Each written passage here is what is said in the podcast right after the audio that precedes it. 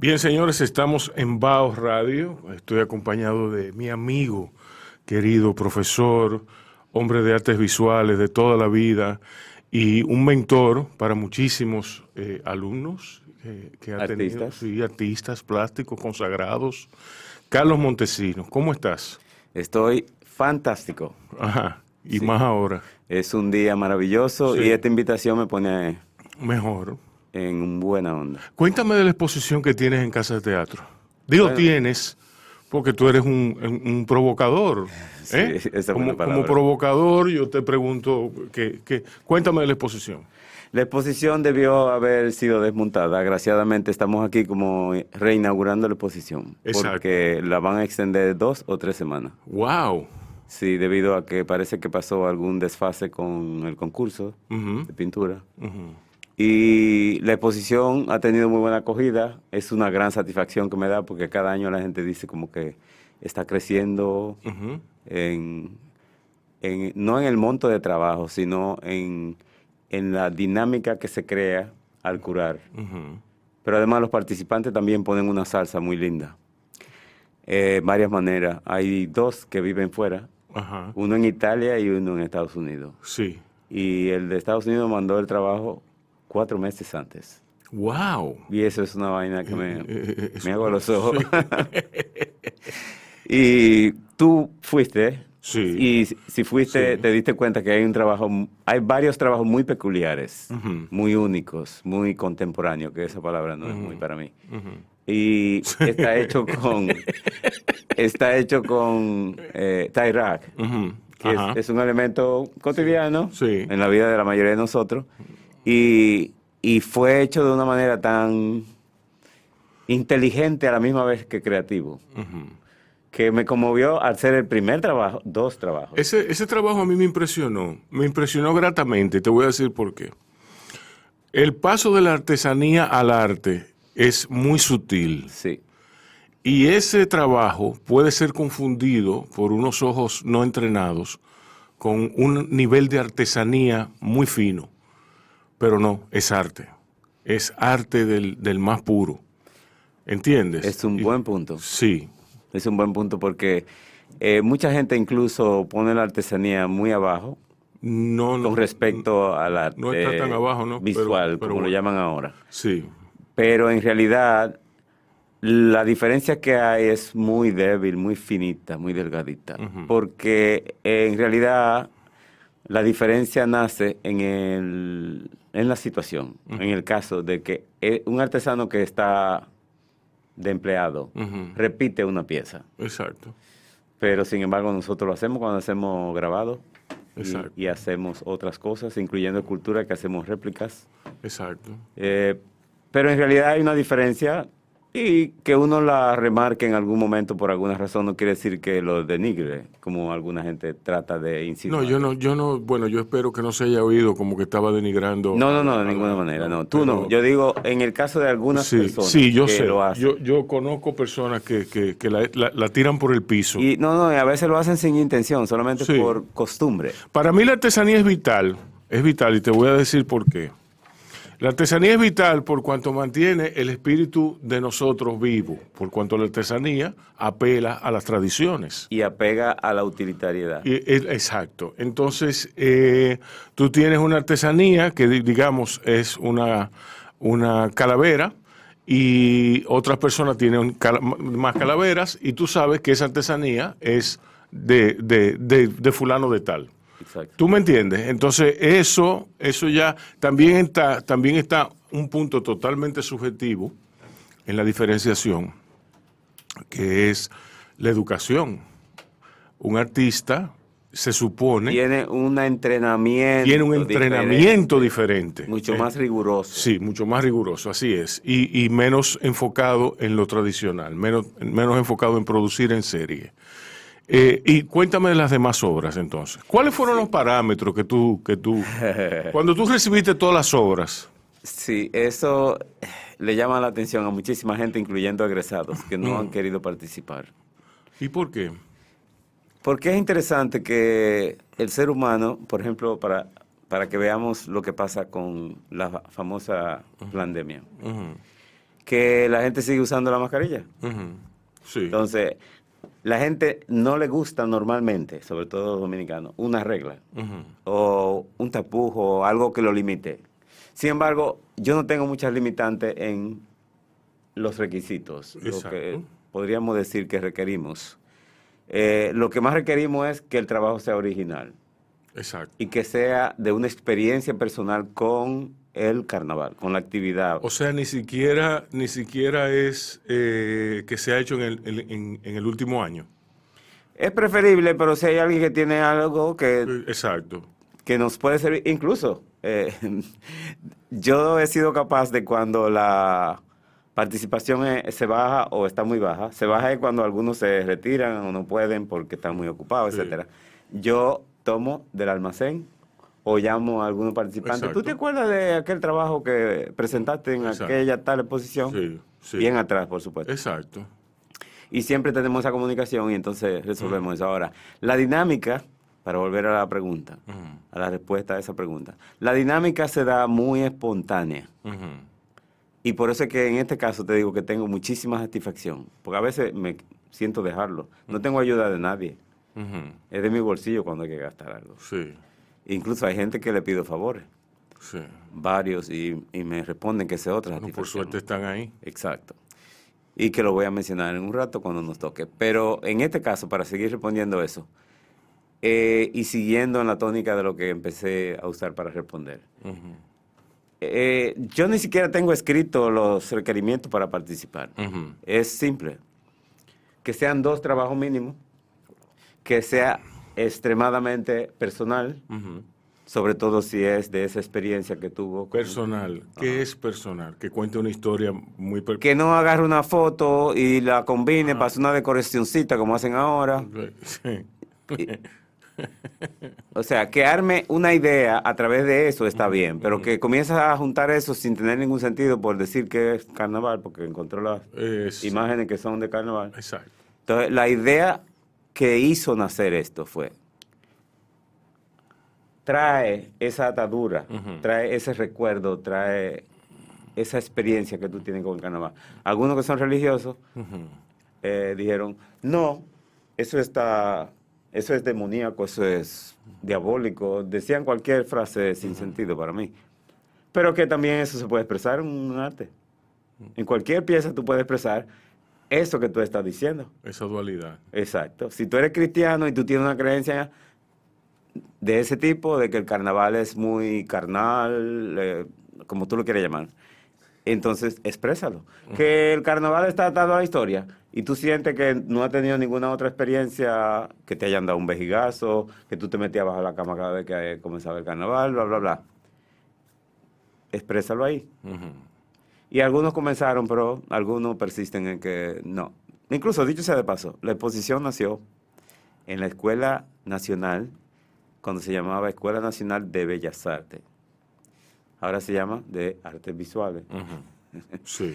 Cuando nombraron a un tal, que no voy a nombrar, valga la rima, eh, él estaba en esa onda. Un artista, que se Sí. supone que debe tener una mente amplia, dijo que eso era del demonio.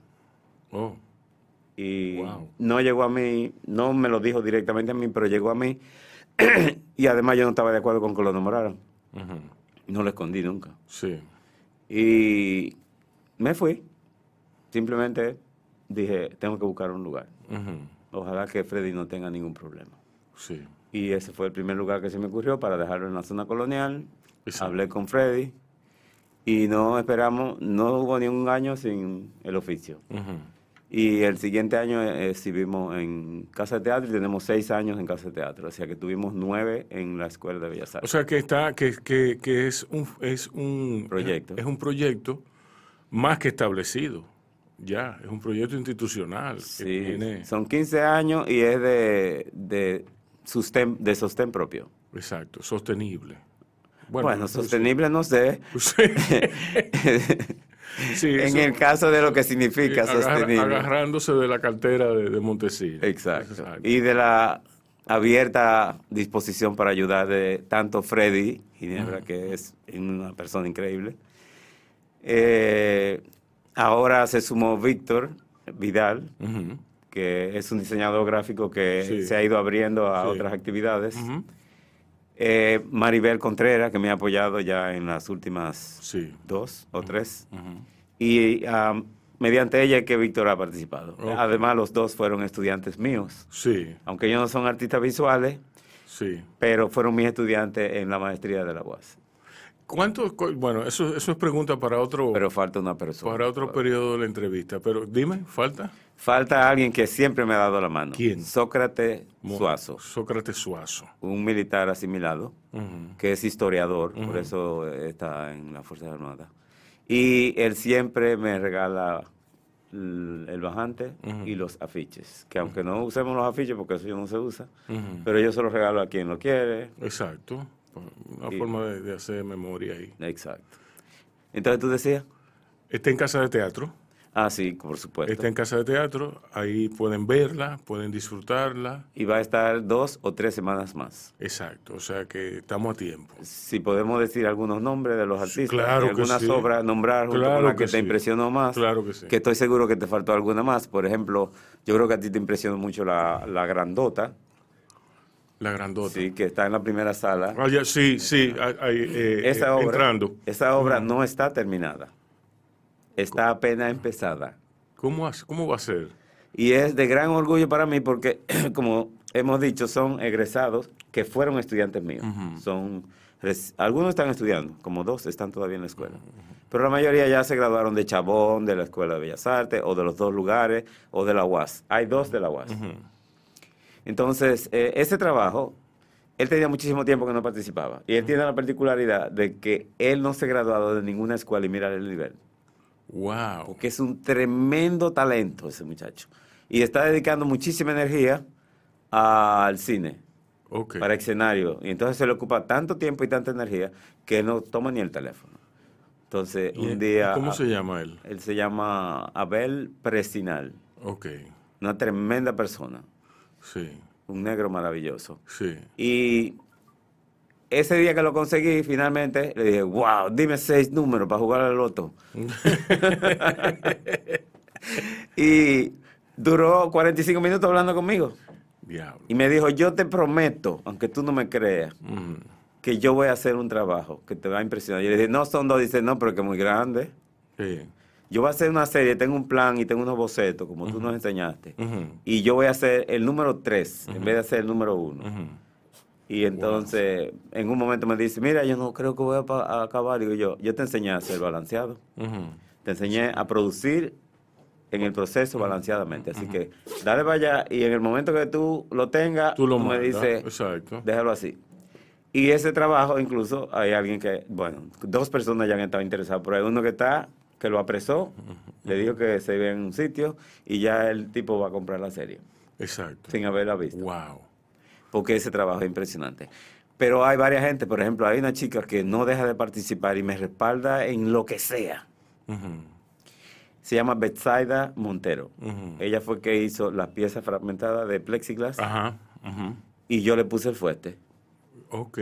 Porque él- ella consiguió el, el que trajo los fuetes de. Cabral. Sí. Y nos sorprendió trayendo a él, el hijo de el, el carnavalesco señor, que es como el- la figura central del Sí. carnaval de Cabral en la tradición.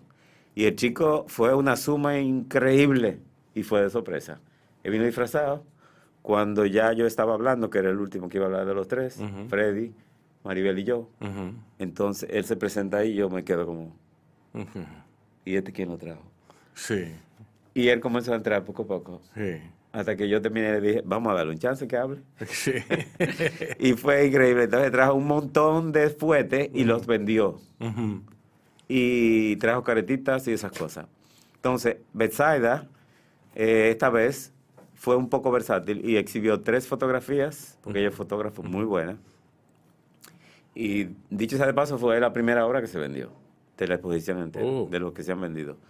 Eh, tengo que nombrar algunas otras gente que han participado muchísimo. Hay un jovencito que ahora también es profesor y no nos vemos mucho por eso, porque él me daba bastante tiempo antes, pues yo no soy nada computarizado. Yo tengo algo en mi genes que no me deja bregar mucho con la tecnología, Sí. por eso me enfermé dando clases virtuales. Sí. O sea, dibujo y pintura virtualmente, a mí yo nunca me lo hubiera imaginado. Sí. Y ese jovencito se llama Joel, eh, Joel Baez y vive en Santo Domingo Este. Ok. Y es muy versátil, él maneja muy bien la, la tecnología y hace algo de diseño gráfico, pero él hace mangas, Ujú. Ah, ok. sí, muy interesante, eh, de manera muy particular. Y él tiene tres de las sobritas más pequeñas y, y siempre está ahí. No solamente para participar, sino para dar la mano Para lo que sea apoyo, posible. sí. Incluso hice un video el año pasado. Por primera vez hice un video de, del Qué bien. No, yo creo que Manuel Toribio, el profesor de Bellas Artes, hizo alguna vez, Sí. pero no lo tengo. Bueno, el punto es que la exposición es una de las cosas que me da más satisfacción de las que hago, porque casi no puedo pintar. Enseñando ocho materias, Ujú. Exacto. ese proyecto y cosas que hago, las plantas para mí son parte de, la vida y yo tengo el techo lleno de plantas, entonces yo también Sí. invierto un montón de energía ahí. Exacto. Bueno, pues vamos a hacer una pausa. Eh, eh, queda la convocatoria para todos ustedes de irse por Casa de Teatro, visitar Casa de Teatro y disfrutar de esta exposición. ¿Cómo se llama? Cu- ¿Cuál es el concepto de Ah, ese, ese es buen punto ya, para eh, cerrar esta parte. El proyecto se llama Expo Carnaval Ajá, y cada año le damos un título. ajá. Este año es Inusitado Inusitado. y es por esa pieza que hablamos en principio, Ajá. Porque me llamó tan, me chocó tanto, era como tan nuevo que es Sí. el acto de Inusitado. Sí, sí, un acto inusitado. Sí. Bien, pues entonces ustedes ya saben, pásense por Casa de Teatro a visitar Inusitado, la exposición de, de- de Carlos Montesino, de Expo Carnaval 2022. Eh, quédense en Bao, que ya volvemos. Me acomoda bastante. Eh, yo me imagino que tú, por ejemplo, vienes en un río, vienes en el río, te apea de tu barca, habla conmigo te- y, y te va. ¿Tú me entiendes? Excelente. Que con lo que trae el río, lo que trae el río son toda esta gente.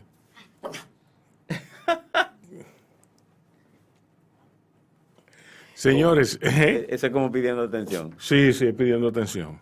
Miren, señores, estamos en Bajo Radio con Carlos Montesino, quien ha venido a, anunciarnos y a analizar, pero, pero érate, estate tranquila.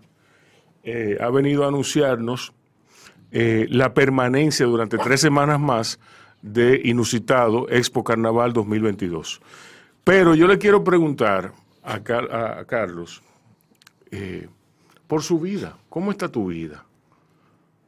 ¿Cuál es tu historia? ¿De dónde vienes? Bueno, eh, te hice la pregunta que por qué Bao hace un rato. Exacto. Y yo vengo de Santiago. Yo nací en noviembre del 54. Pero Y- tú lo llevas muy bien. Sí. Eh, tengo mucha suerte. No la como la como la tecnología. Con la comida sí la tengo bien. Porque nunca me ha gustado la carne. Ah, ok. Sí. Ah, pero eso eh, es una bendición. Como solo pollo y pescado, aunque el pollo es lo peor que podemos estar comiendo, pero Sí. como esas dos. Y, y me encantan los vegetales y las frutas. Eh, siempre me he sentido, antes de la moda de esta onda eh, ecológica, estar muy atado a la naturaleza y por eso mis sujetos eh, siempre han sido de la naturaleza. Ujú. Y vengo de una familia de dos humildes personajes fabulosos. Sí. que ellas se fueron y él era peluquero, o peluquero se dice ahora. Él era barbero y tenía un puesto de fruta y mi madre era modista. Y creo que de la parte de mi madre yo creo que fue que tomé la parte del arte, porque mi madre Sí, pero el sustento viene de tu padre. no los Fru- dos. Fruta y qué sé yo qué, ¿tú me entiendes? Sí, pero mi madre no nunca lo dejó solo. Sustentaban los dos Sí. de diferente manera. Esa era la chulería. Y mi madre con el, la el- la- ser modista me hizo sensible a muchas cosas. Sí. Los detalles no solamente de pegar un botón, que yo no lo aprendí. Eh, eh, preguntándole fue que yo pude, no que ella me dice, ven, se pega un botón. Mira cómo estoy emocionado. Sí. Eh, mi madre me llevaba a la tienda a comprar sus telas para hacer los encargos. Y ella me soltaba en un momento porque yo eh, Sí. veía cosas que me atraían y lo que más me atraía eran retazos de tela, el estampado del- de, los retazos. Entonces, Sí. verlo, sacarlo, Sí. Era un ejercicio que me encantaba. Y eso me, me motivó, me, me tocó la sensibilidad a través de eso.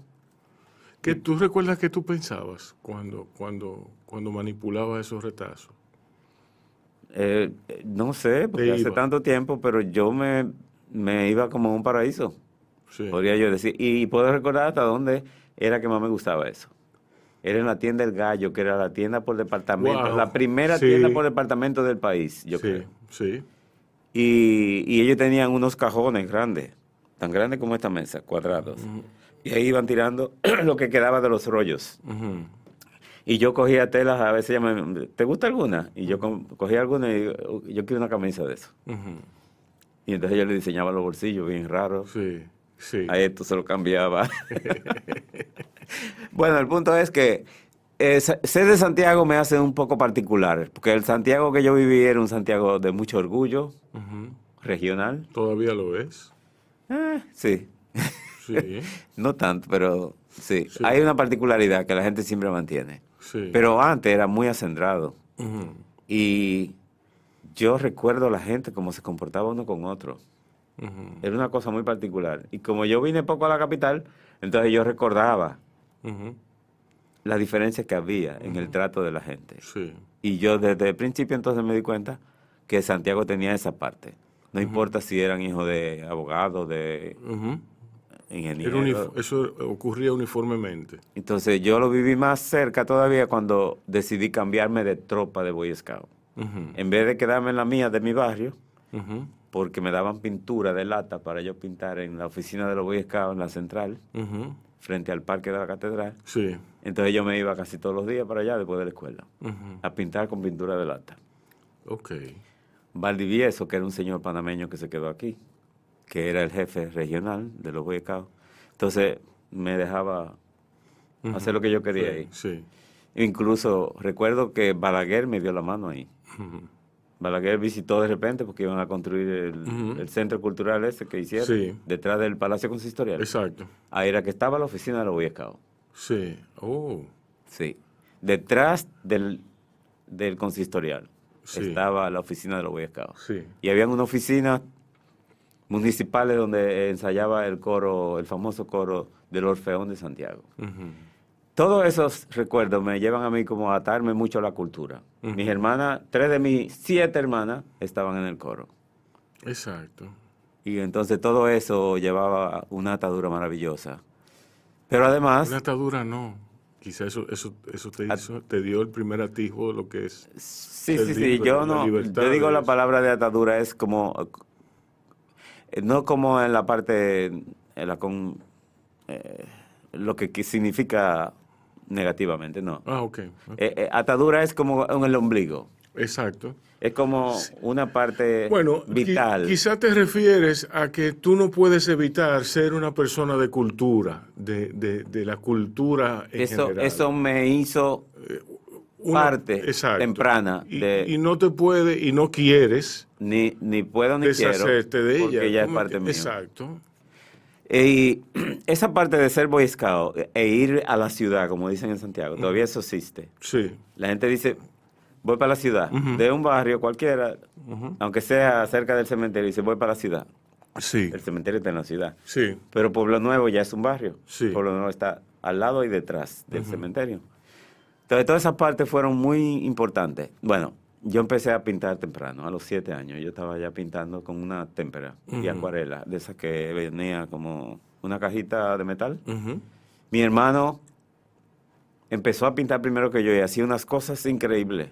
Sí. Pero mi hermano después de ahí no pintó nada más que hijo.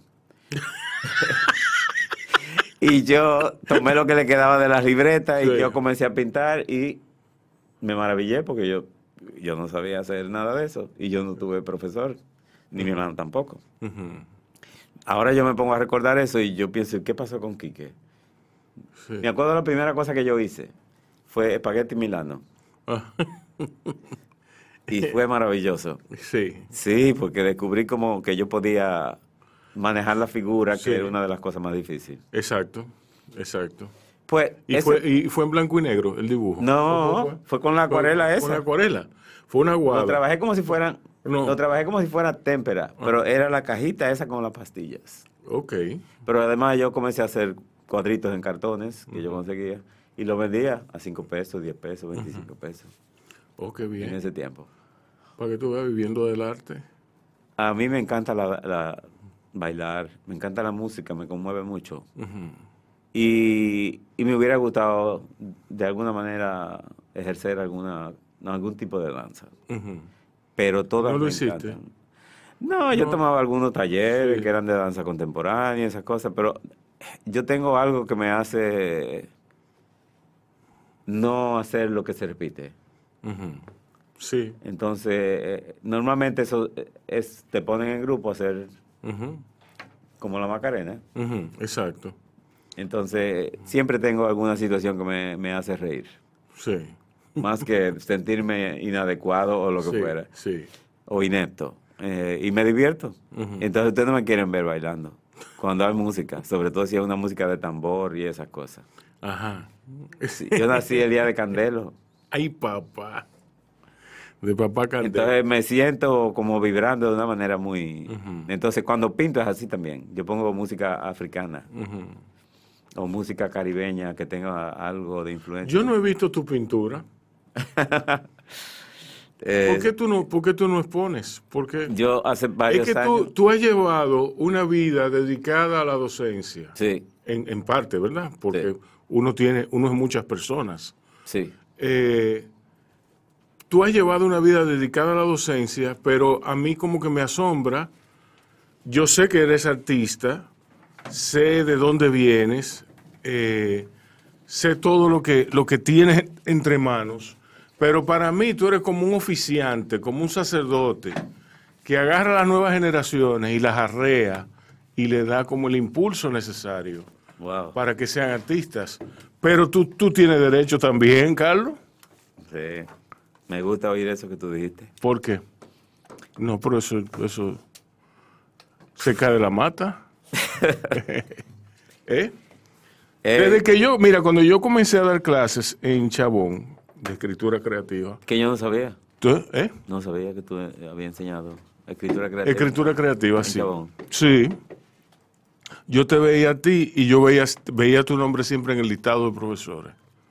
Entonces yo veía como yo, como yo estaba dando las materias, eh, ¿cómo es que se dicen? Los cursos. Básico. No, Ah, no son básicos. avanzados. No, no son avanzados. Los cursos, Extra. no, los cursos que son, exacto, lo- no, los, eh, no, hombre, Tiene son- otro nombre. que no son de carrera, son cursos. De educación Electivo. con- Electivos, Ah, exacto, los cursos electivos. Que si tú tienes, si tú estás estudiando una carrera y te quedan, qué sé yo, cuántos créditos, tú puedes decir, yo voy a. Cualquier otra yo- cosa. Exacto, Sí, sí, exacto. sí, sí. Pero también estaban abiertos a cualquier participación externa. Entonces yo siempre me, me- me asombraba, Carlos Montesino, Carlos Montesino, Carlos Montesino. Y No me- solo en la lista, en la boca de, de ellos. Y en la boca de, de todo el mundo. Entonces, Carlos Montesino es, es un nombre asociado a la docencia en este país, en este paisito. ¿Eh? He adorado y, y- enseñar. y como, y como tú, eh, ahí- ahí en Chabón, pero también en otros sitios. Sí, en un, lugar- en un momento yo estaba enseñando en cinco lugares. Exacto. Que yo no sé cómo tú puedes. Esa es otra. Sí. El arte no es tan fácil de vender. Y yo no me manejo bien con gente que venda el arte. Usted dice los terceros, como le di, ¿cómo que tiene- eso tiene un nombre, la gente que vende arte? Merchandise. Dice una palabra Marchante, extranjera. Sí. así. Sí, marchante. marchante de arte, muy bueno. Mar- Marchante de arte. Sí. Sí. Normalmente esa gente se maneja muy triquiñuelamente. A mí en Chile me engañaron. E intentaron engañarme. En México me engañaron. Yo viví ocho meses en México. Y al yo ver que, que el camino de un artista joven era tan difícil, quizá eso, yo no puedo decir conscientemente yo hice un plan para eso, pero yo me sentí empujado a como a orientar a los otros a través de la experiencia primera que yo tuve de enseñar, que fue para pagar mi colegio de secundaria. ¿Cómo? Mi Desde hermana- esa época estás tú dando clases. Desde que yo fui, desde que estaba en el bachiller. ¿Y de qué tú dabas clases? De dibujo. De dibujo. Sí, yo me atreví a pedirle a la directora, que fue quien me dio clases desde quinto de primaria, que me permitiera pagarle el colegio, porque mi hermana me prometió pagarme la escuela. Ojalá ella no oiga esto. Sí. y ella en un momento no pudo. Y yo, valientemente, siendo un adolescente, hablé con la directora. Yo le dije, doña Argentina, permítame dar una clase para yo pagarle la escuela. Sí. Y ella aceptó. Yo daba clase a dos cursos de niños. Sí. Y así pagaba mi escuela. Tú sabes lo que eso significa, ¿verdad? Dímelo tú. Que ella te conocía. Ah, gracias. Ella sabía por lo que tú dabas. Sí, claro que sí. Imagínate, se me dio clase en quinto en la escuela de los hermanos de la Salle Eh, en el barrio. Eh, dale el crédito a Doña Argentina, porque Claro. puede Que le ser. dio clase, que- lo que sí, sí, diciendo. no, pero que no, no porque le dé clase, sino porque ella, ella era una mujer, Ella podía una dado mujer clase, inteligente. Ella decir. pudo haberle dado clase y eso le pudo haber pasado por encima de la cabeza. No, ¿Cómo? pero las profesoras saben cuando alguien... es Incluso especial. usted se parece un poco a ella. Ah, Sí, Sí. en Argentina ella se fue ya, Sí. pero era... Eh, Estoy tocado. fue tremenda persona. Sí, sí, Sí, doña Argentina era como mi madre, que era como comunitaria. sí. Y ¿Y en era- qué, en qué año tú vienes para acá? Ah, eso es interesante. Eso no se olvida. Yo vine en el 75, 1975 con 20 pesos en, la- en el bolsillo. En el bolsillo. ¿Y qué tú hiciste? Los 20 pesos eran para inscribirme en la universidad. ¿Y a dónde te ibas a hospedar? ¿A dónde iba a comer? Ay, te- ¿A dónde iba a comer? Te va a divertir oír. Sí, yo estoy seguro. Yo lo he oído. En el pero Sánchez Capotillo. en el Capotillo. Ok. Sí, yo vivía en la zona colonial en un momento, porque yo siempre he sido muy atrevido, a pesar de que yo era muy silencioso antes. Aunque se, me veo así. Peligroso. Tú eres un tipo peligroso. Dicen así, pero- Dicen algunas. Sí. Incluso ayer me dijo una. Sí. que fue estudiante mío en la UAS, una que fue estudiante mío en la UAS, que es hermosa esa chica, Sí. es una jabá, Sí. tiene una gracia que peligra a uno cuando Sí. lo ve. Y ¿nos quedamos dónde? Que tú, tú vivías en el Capotillo Ah, y antes viviste en la zona colonial. No, No. no, yo vine de Sánchez Capotillo. Ajá. Mi hermana, Y- mi ah. madre me mandó, usted va a vivir donde donde donde Colá, Ujú, su hermano. Y él vivía en lo profundo. Era casi en el Farallón. Yo nunca llegué ni al Farallón. No quise, eh, no tenía tiempo tampoco. Yo me despertaba tempranito, estaba al oscuro y yo- mi desayuno eran dos huevos crudos al oscuro. Sí, Mi madre me decía que hiciera eso y ya, y ya estaba yo. sí. Y después de, bueno, mi hermana y yo pasábamos un crucigrama terrible, porque yo tenía que encontrarla a ella en la Juan Evangelista Jiménez para que cogiéramos la guagua juntos. Sí. Entonces yo hacía mi ejercicio de caminar temprano para encontrarme con ella. A veces no había guagua y teníamos que pararnos a coger bola. Pero fue una maravilla eso. Sí. Después de ahí yo creo que yo la instigué para que hiciéramos el esfuerzo de mudarnos. Tú no vas a creerlo. ¿Sabes? ¿Te acuerdas dónde estaba Berenguer? ¿Cuál? Que hacían bultos de piel en la Sí, católica, sí. en el segundo piso. Wow. Me atreví a, que, a decirle a mi hermana que nos mudáramos en una habitación grande que había. Y ahí vivíamos, a una esquina de la catedral. Wow. Y después de ahí, en diferentes sitios, después viví en Villa Consuelo, al lado del parque, ¿cómo se llama ese parque que está? El parque que está en la, en la 27. Ce- ajá, cerca Sí. del elevado ahí, Sí. empieza. Sí. ¿Fue el nombre? Yo no me, yo no me acuerdo cómo se llama ese parque Sí, nunca. Tiene un nombre muy peculiar, Sí. un nombre masculino muy peculiar. Sí. Ni modo. Yo vivía a dos cuadras de ahí. Ujú. Y esa fue una experiencia también chulísima, porque de repente me conocieron y, y- y era increíble la manera en que se comportaba la gente conmigo ahí, Ujú. incluyendo hasta los pulperos. Sí. Sí, increíble. Y yo tenía un amigo maravilloso que era también profesor, que fue arquitecto y que nunca ejerció realmente la arquitectura. Y es muy conocido y quizá ahora un poco olvidado. Fue profesor de diseño y de dibujo en Mercy Jaque. Su nombre es Leo Montaz, una maravilla de persona. Y hace tiempo que se fue también. Sí. Y después de ahí, pues yo comencé a trabajar.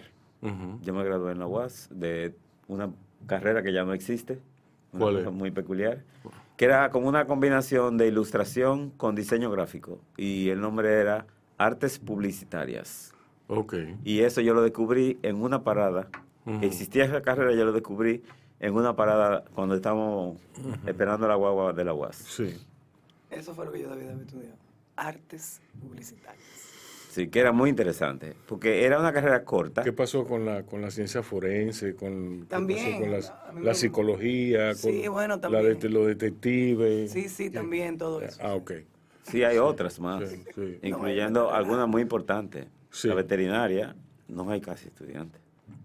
Ah, no, ¿eh? No, exacto. Hay pocos. Y la otra, que se parece a esa, ¿cuál es? Que también tiene poco. Agrimensor.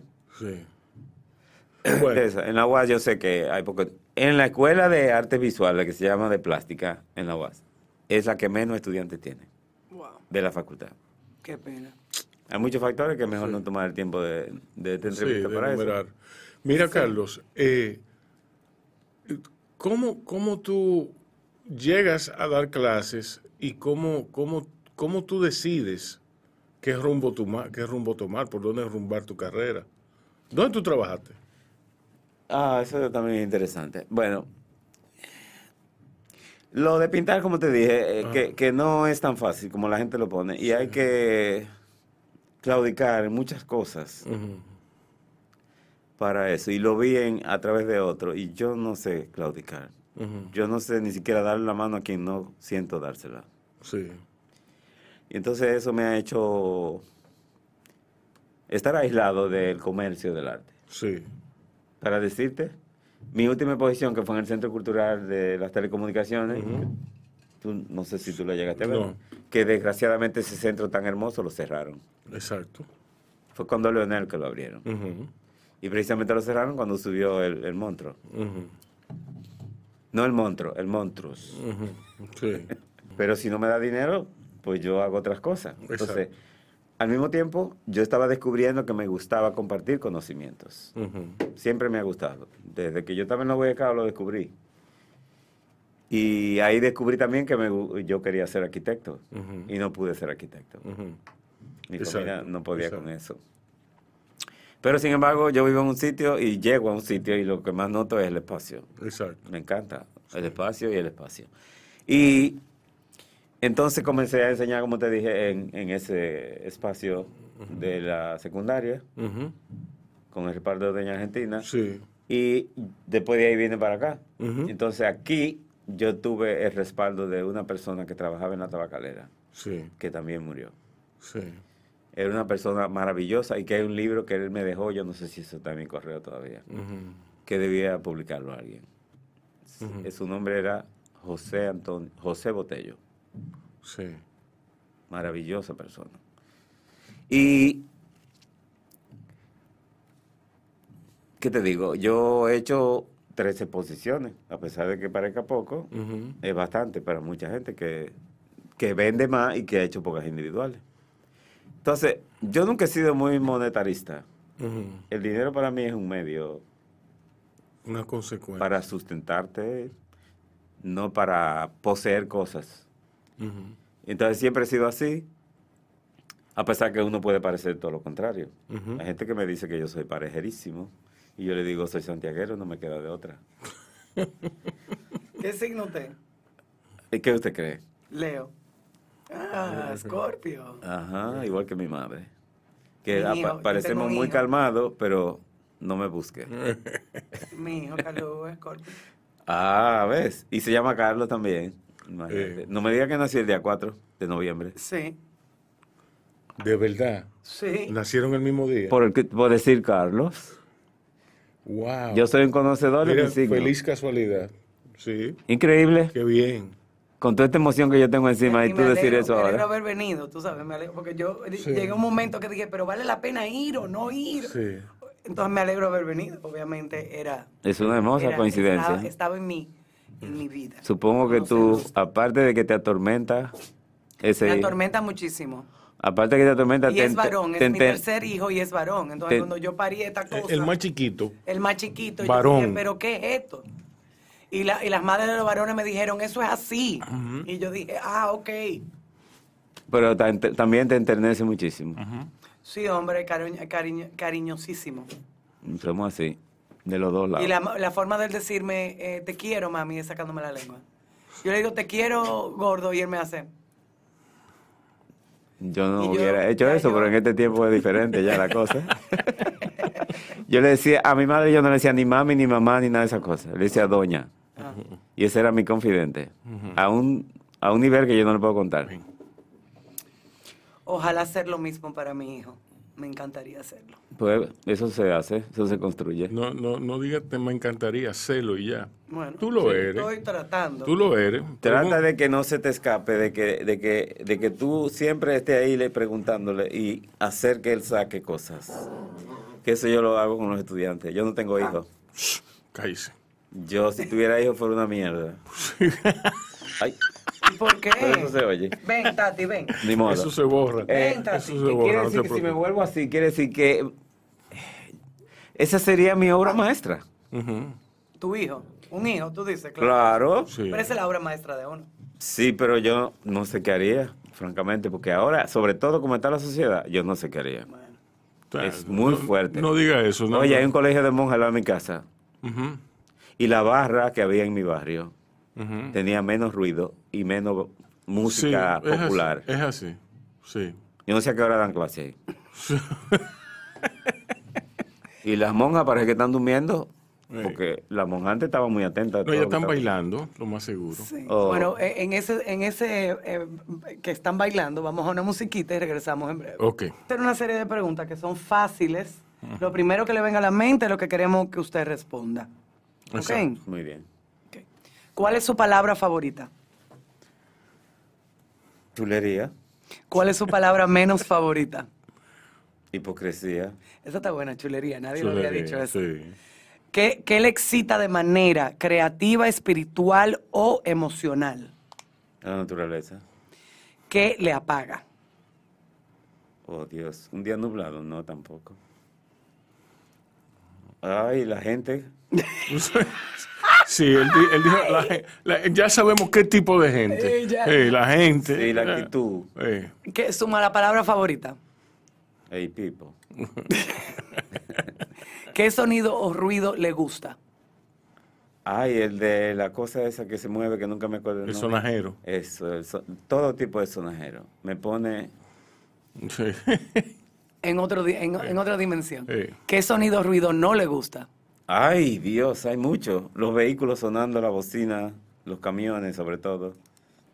¿Qué profesión que no sea la suya le gustaría ejercer? Ah, la que mencioné ahorita, arquitectura, eso me hace vibrar, pero arqueólogo, antropólogo, una cosa de eso. ¿Qué eh, profesión no le gustaría ejercer? Abogado. Sí. Sí, ese- esa es una de las número uno aquí. Eh, ¿Película favorita? Puede tener muchas, diga Hermano una. Sol, hermana Luna. Ok. Eh, ¿Qué canción puede poner en repetir ahora mismo? Ay, mi madre, hay muchísimas. Hasta alguna que tengo sensación de levantar la falda de una mujer que no tengo hace mucho. Sí. Pero estoy redondo.